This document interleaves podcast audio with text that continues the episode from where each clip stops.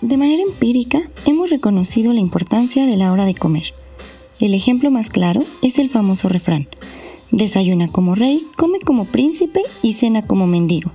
Actualmente, esto se encuentra respaldado por los aportes de la ciencia en las diferentes áreas de la nutrición, dentro de las que se incluye la crononutrición. ¿La crono qué?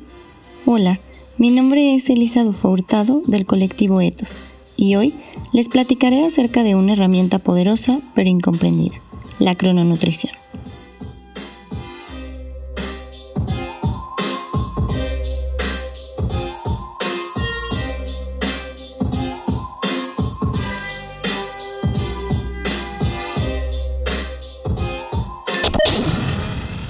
¿Qué es la crononutrición?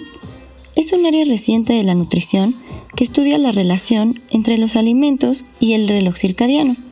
Para entender esto, es necesario saber que los seres humanos contamos con un reloj biológico interno mejor conocido como reloj circadiano, el cual se encarga de mantener y preparar nuestro cuerpo para diferentes procesos fisiológicos y metabólicos.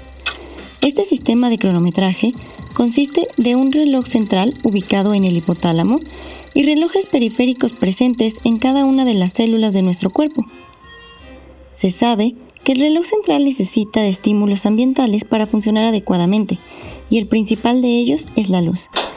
Sin embargo, en los últimos años se ha demostrado que la ingesta de los alimentos y la composición de estos puede poner en la hora correcta a nuestros relojes periféricos. Cuando nuestros relojes no se encuentran ajustados, se incrementa el riesgo de padecer diversas enfermedades, incluyendo las neurodegenerativas, reproductivas, digestivas, metabólicas, cardiovasculares, diabetes y cáncer. La crononutrición tiene dos enfoques principales. El primero de ellos se centra en evaluar el efecto de los hábitos dietarios, es decir, la frecuencia con la que consumimos los alimentos, la omisión de comidas, principalmente el desayuno, el número de comidas que hacemos al día, el horario de consumo y el tipo de dieta que hacemos.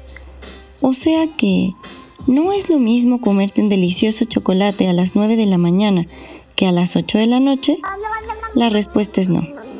Recientemente, un estudio publicado en la revista Scientific Reports evidenció en un modelo animal que el consumo diario de un trozo de 5 gramos de chocolate tiene efectos en la disminución de alteraciones circadianas, es decir, que nos ayuda a poner en hora nuestro reloj circadiano.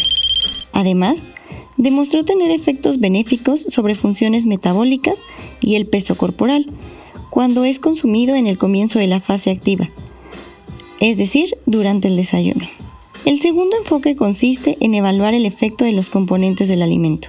En este sentido, se ha reportado en experimentos con células y animales que algunos nutrientes como el sodio, aminoácidos, la cafeína y teofilina presentes en el café y té respectivamente, la fibra dietaria, vitaminas como la B1, compuestos fenólicos, el resveratrol presente en el vino y la fitomelatonina presente de manera importante en los pistaches, tienen un efecto en la regulación del reloj interno a diferentes niveles, ayudando a restablecer los ritmos circadianos y en el combate de diversas enfermedades.